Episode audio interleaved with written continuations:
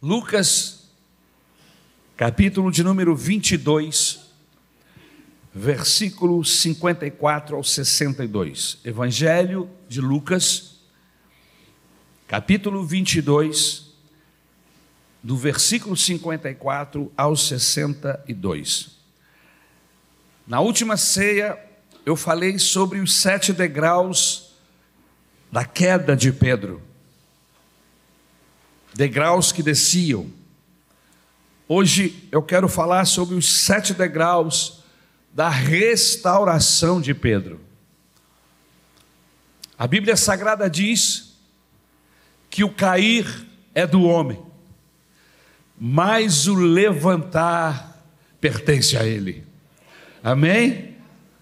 Todos nós estamos expostos a tropeços e quedas mas também estamos dispostos a uma ação de Deus na nossa direção, quando Ele nos toma pelas Suas mãos e nos levanta. É o que vai acontecer aqui para findarmos essa história, porque falamos da queda. E quem está com Jesus pode até ter quedas, pode, amém? Mas ele não fica caído, ele se levanta, amém? No nome de Jesus. Vamos ao texto, Lucas, capítulo de número 22, a partir do versículo 54. Amém? Todos acharam? Então, prendendo-o, levaram-no para a casa do sumo sacerdote. Pedro os seguia à distância. Mas quando acenderam um fogo no meio do pátio e se sentaram ao redor dele, Pedro sentou-se com eles. Uma criada o viu sentado ali à luz do fogo. Olhou fixamente para ele e disse: Este homem estava com Jesus, estava com ele.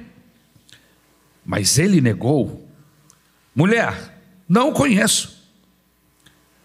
Pouco depois, um homem o viu e disse: Você também é um deles.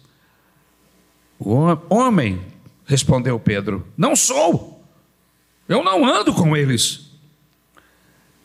Cerca de uma hora mais tarde, outro afirmou: Certamente este homem estava com ele, pois é Galileu.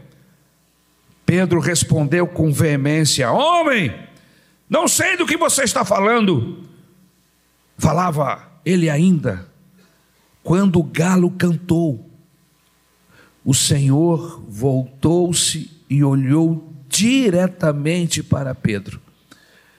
Então Pedro se lembrou da palavra que o Senhor lhe tinha dito: Antes que o galo cante, hoje você me negará três vezes.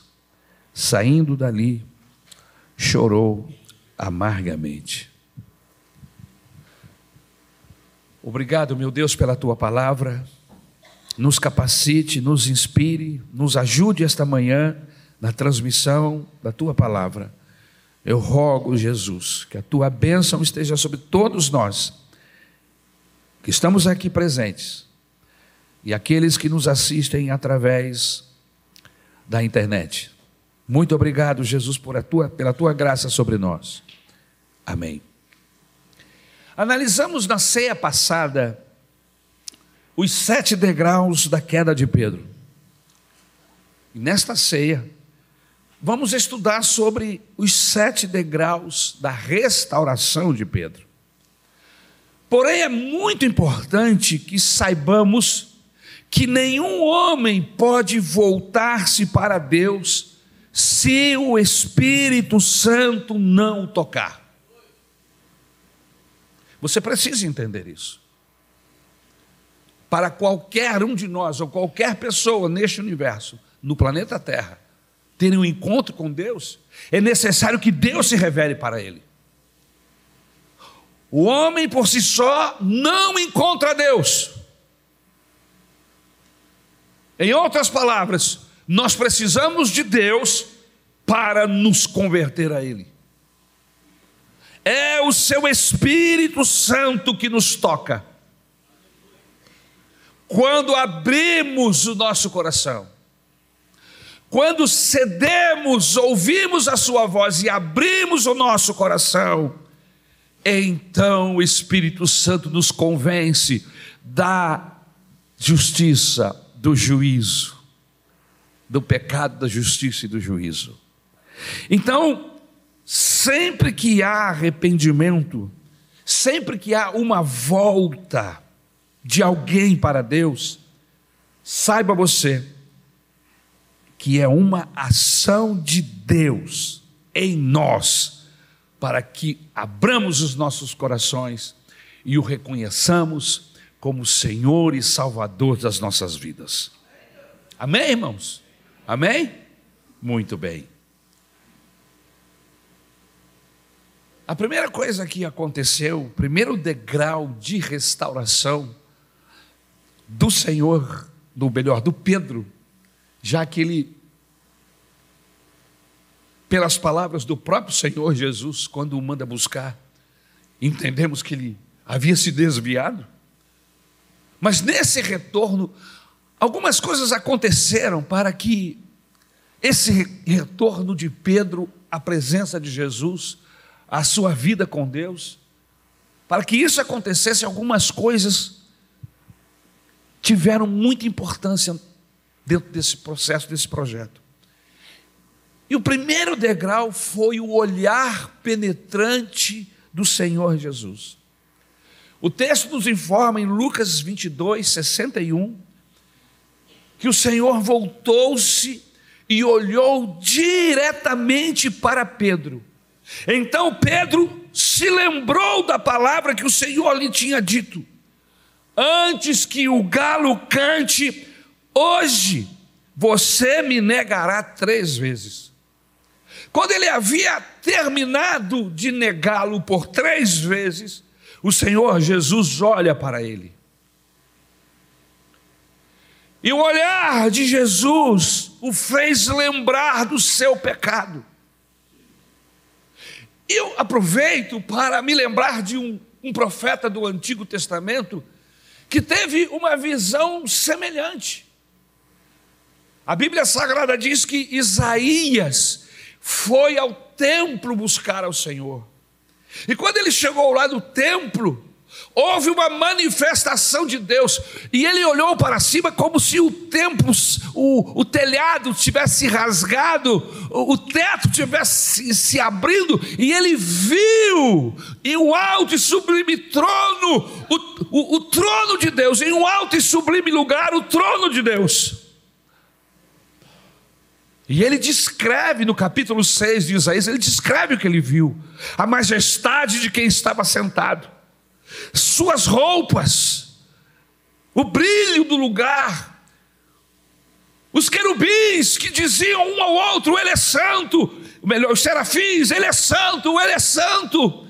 E quando Isaías se depara diante desta visão, no mesmo instante que ele vê a santidade de Deus, ele diz: Ai, que eu vou morrer, porque eu sou um homem de lábios impuros e habito no meio de gente que também tem seus lábios impuros, de gente pecadora.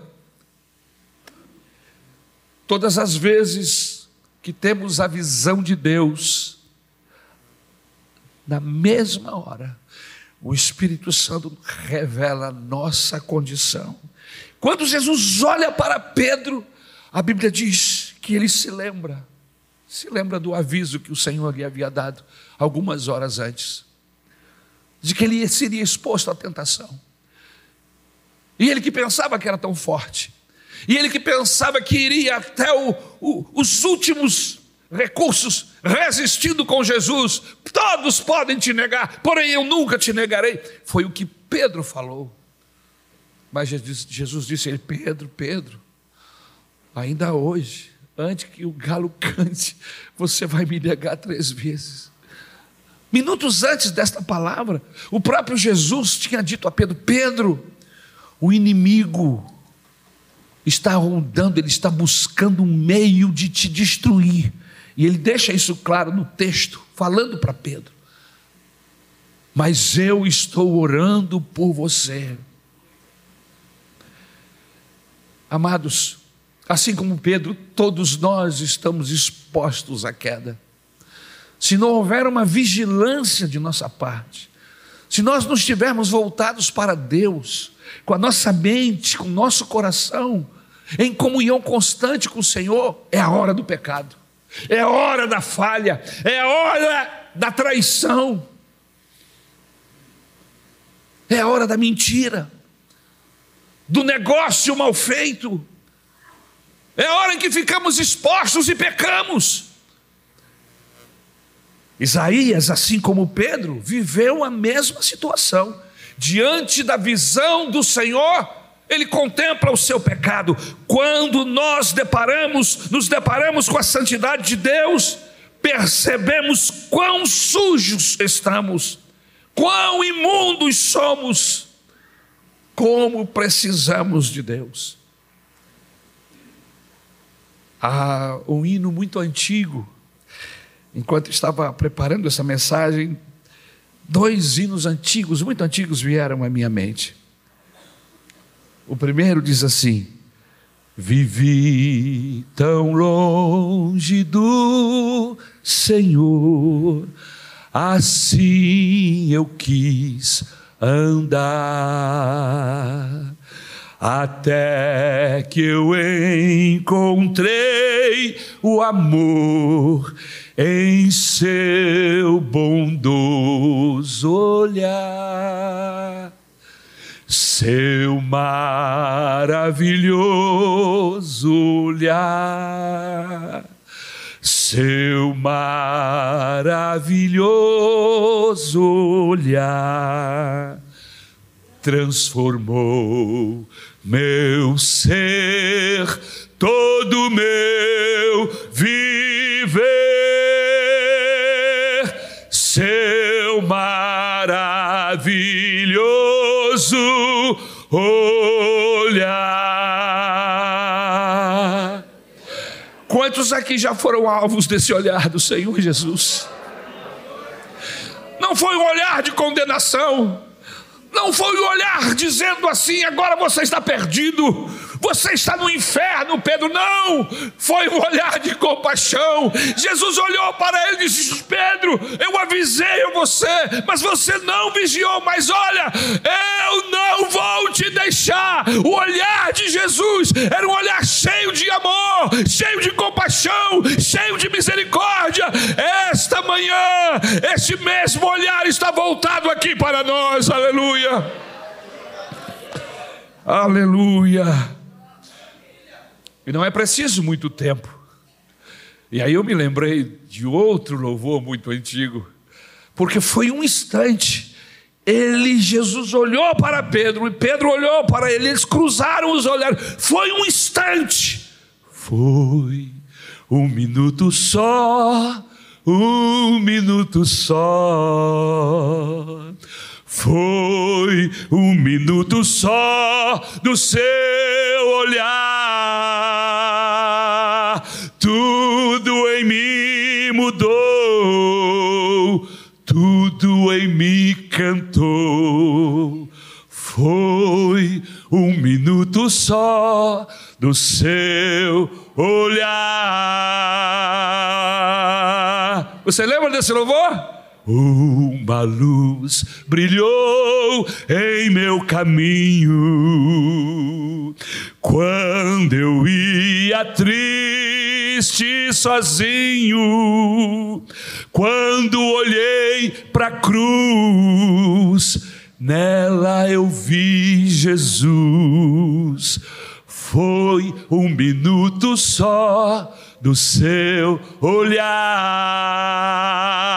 Cante comigo. Foi um minuto só, um minuto só. Foi um minuto só do seu olhar. Tudo em mim, tudo em mim cantou foi um minuto só do seu olhar.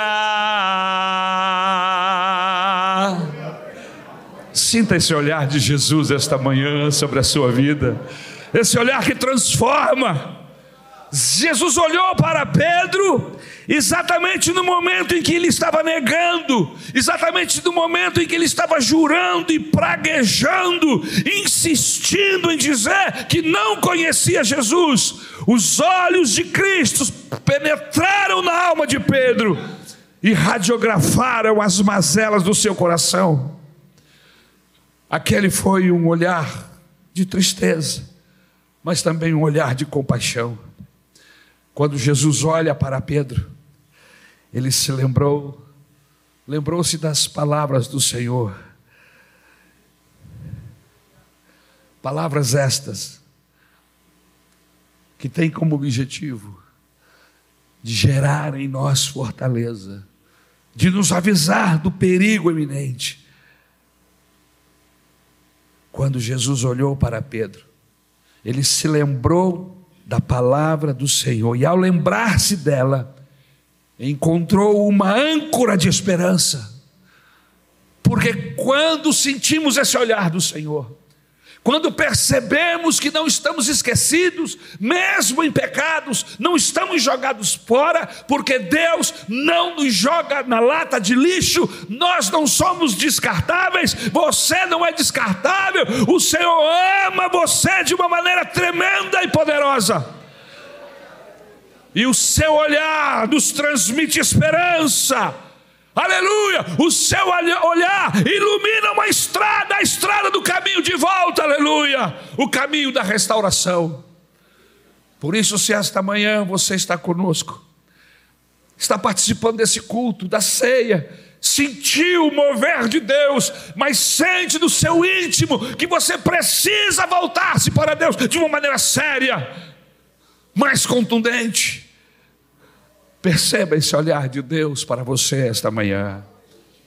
O segundo passo, o segundo degrau para esta subida, para esta restauração, foi o choro amargo pelo pecado. O texto diz em Mateus 26, 75, texto, Mateus 26, Versículo de número 75. Então Pedro se lembrou da palavra que Jesus tinha dito: Antes que o galo cante, você me negará três vezes. E saindo dali, chorou amargamente. Em Marcos, Outro apóstolo, capítulo 14, versículo 72 diz: E logo o galo cantou pela segunda vez. Então Pedro se lembrou da palavra que Jesus lhe tinha dito: Antes que duas vezes cante o galo, você me negará três vezes. E se pôs a chorar. Lucas capítulo 22 e 62. Saindo dali, chorou amargamente. Por que você está insistindo com esses textos sobre choro? Porque este choro aqui é uma expressão nossa de arrependimento. Não é remorso. É preciso que nós saibamos a diferença entre remorso e arrependimento. Pessoas que choram, mas ele só tem remorso. Ele volta a cair, ele volta a pecar, e a sua vida é um sobe e desce sem parar. Mas uma pessoa arrependida é uma pessoa que entendeu o propósito de Deus para a sua vida. Entendeu que ele sozinho ele não consegue chegar a lugar nenhum a nível espiritual, ele precisa da ação do Espírito Santo na vida dele. E ele olha para o seu pecado e ele chora pelo seu pecado. Nós precisamos nos arrepender e chorar pelos nossos pecados, lamentarmos com choro, com lágrimas, os nossos pecados, rasgar os nossos corações, chamar de pecado aquilo que é pecado e chorarmos por este erro diante do Senhor. Porque este foi o segundo degrau, ele se arrependeu esses evangelistas nos formam que, informam que Pedro, saindo dali, chorou. E foram lágrimas de arrependimento, lágrimas que rolaram pelo seu rosto. Seus pés se apressaram em sair dali. O texto que nós lemos, o texto principal, diz que quando ele começou a chorar, ele saiu.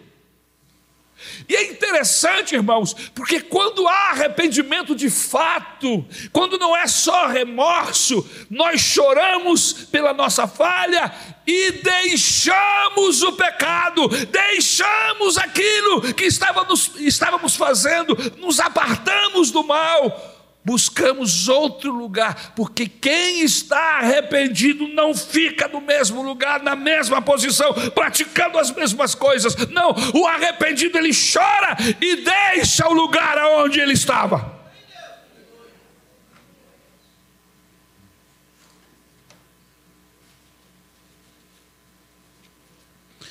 E esse passa a ser o primeiro fruto de arrependimento. Porque a Bíblia fala de frutos de arrependimento. Como eu posso estar arrependido se eu continuo com a mesma prática? Como eu posso estar arrependido porque eu sei que eu tenho uma língua comprida, que eu falo, que eu critico, que, eu, que o, os meus olhos vivem como um radar buscando falha nos outros para criticar. Se eu não deixo isso, como eu posso estar dizendo que sou um arrependido em Jesus, mas se eu continuo com a constância no pecado? Se não há o menor esforço da minha parte em deixar aquilo que me afasta de Deus. A Bíblia Sagrada diz que imediatamente ele começou a chorar e os seus pés se apressaram em sair daquele ambiente. Pedro deu quatro passos rumo à restauração. Primeiro, ele caiu em si. Foi exatamente o que aconteceu com o filho pródigo. Vocês sabem, conhecem bem a história dos dois irmãos? Na verdade, não tem um filho pródigo ali, os dois, né? Os dois, é verdade, o, o, título ali da Bíblia que foi colocado por alguém, o título não necessariamente tem que ser inspirado, né, mas para colocar ali o título daquele texto, colocaram a história do filho pródigo, mas poderia ser a história dos dois irmãos. O que ficou em casa, que desviou-se dentro de casa, e o que saiu, declarou o seu desvio. Um declarou que realmente não queria nada com o pai, e o outro ficou junto com o pai, mas também não queria nada com ele, não tinha nada com ele. Os dois precisavam conhecer o pai que tinham.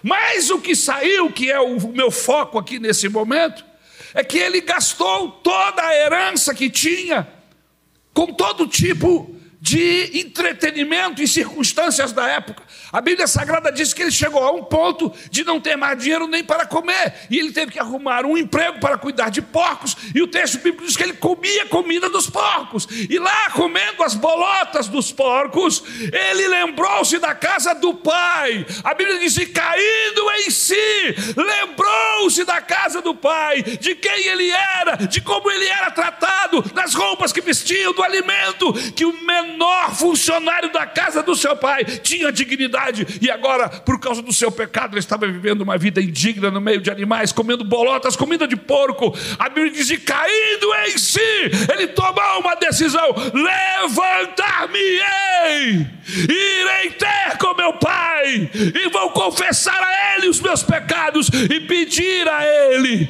que me abrace, que me receba como ele recebe um dos seus funcionários. Ele não precisa mais me tratar como filho, que ele me trate como um funcionário. E ele voltou para casa pensando e falando sobre este assunto.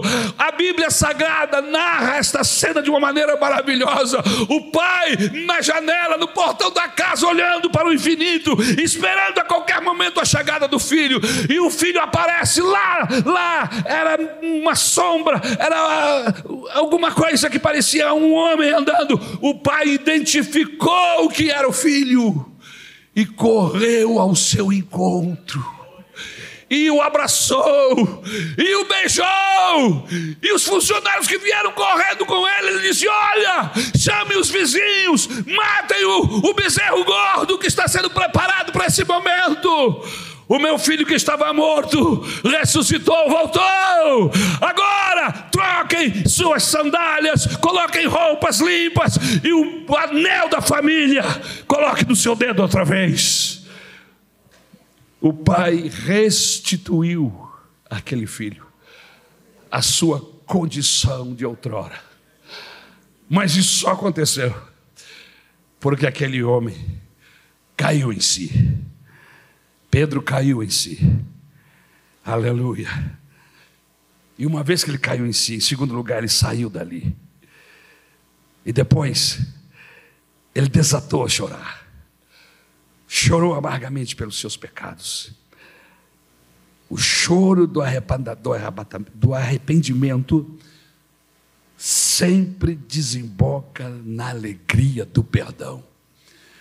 Aleluia. Eu vou repetir o choro do arrependimento sempre desemboca na alegria do perdão.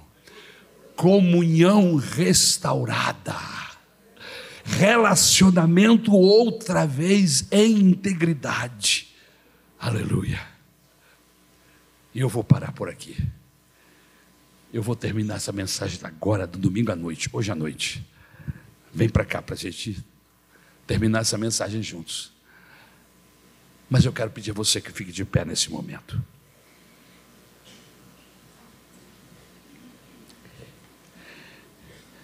Eu tenho certeza que o que nós já falamos aqui esta manhã já é suficiente para que eu e você tomemos uma decisão importante.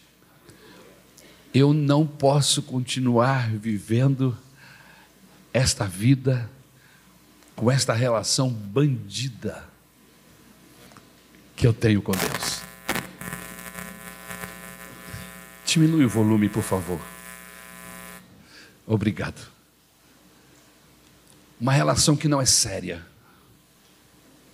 Uma relação que é cheia de altos e baixos.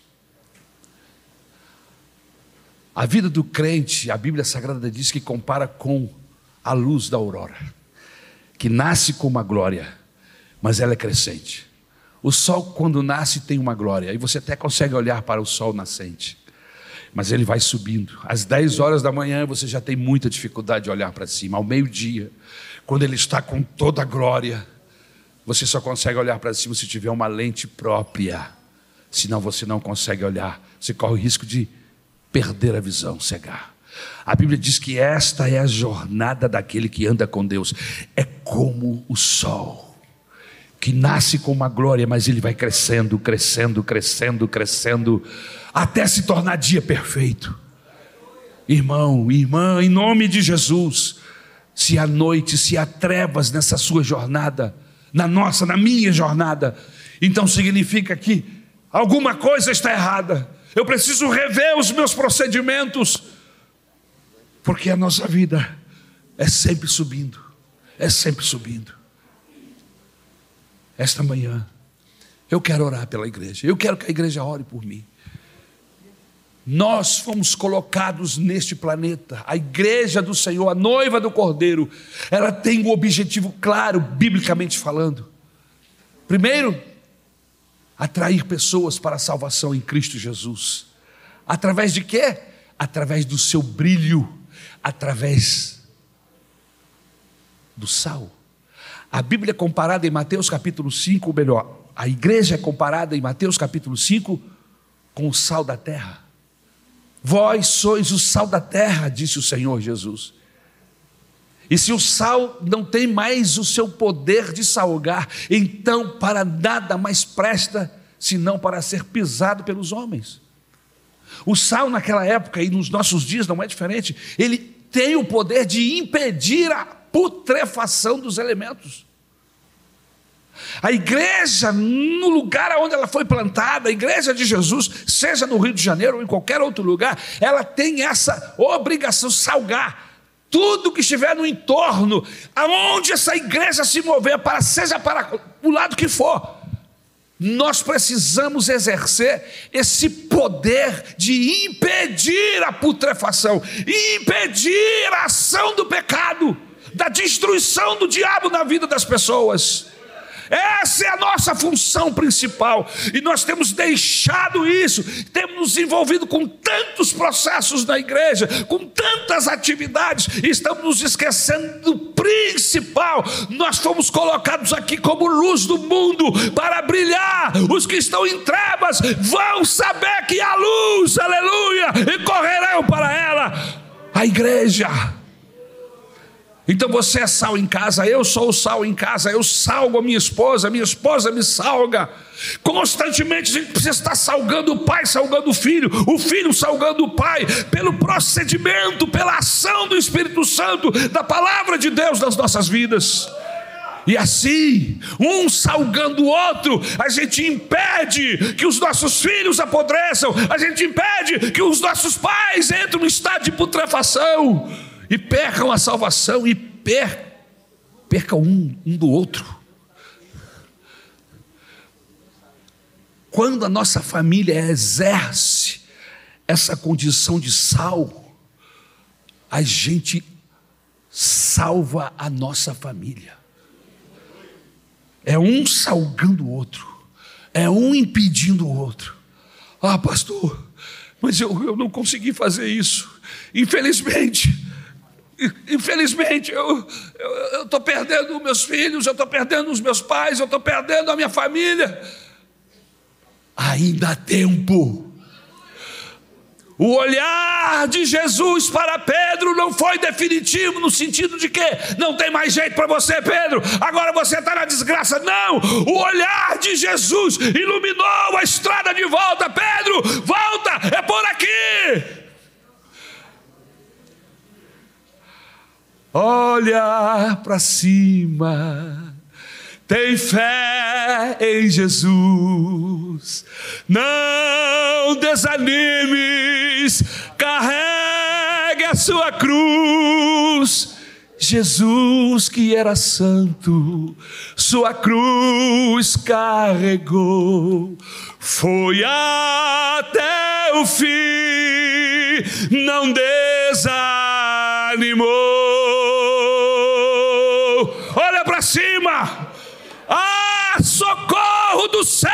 Você, para sua família, para os seus filhos. Não, não é o fim, absolutamente. O Deus da Bíblia, o Deus do céu, aleluia, tem o seu olhar voltado para você. Clame, reúna a sua família, clame mas se, se esses familiares que precisam ser tratados estão distantes, faça um propósito do seu coração, jejue, ore, aleluia, e salgue, salgue. Seja simpático, seja querido, mas não negocie princípios. O grande problema nosso é que nós queremos ser muito simpáticos, queremos ser mais amorosos do que Deus. Deus é amoroso, ninguém ama mais do que Deus mas ele não negocia princípios que ele estabeleceu. Se você quiser a bênção de Deus, Ele te ama, Ele te quer, Ele morreu por você. Mas se você quisê-lo e quiser estar perto dele, você tem que se encaixar nos pré-requisitos dele. Pai, mãe, você tem princípios. Ame seus filhos, ame seus pais, ame sua gente abrace-os, ajude-os, abençoe-os. Mas você tem princípios de Deus. E esses princípios de Deus eles devem ser colocados com amor. Jesus não jogou um monte de acusação sobre Pedro. Desgraçado, traidor miserável. Não. O olhar de Jesus foi um olhar cheio de amor. Os princípios de Deus precisam ser colocados com amor, com carinho, com paciência.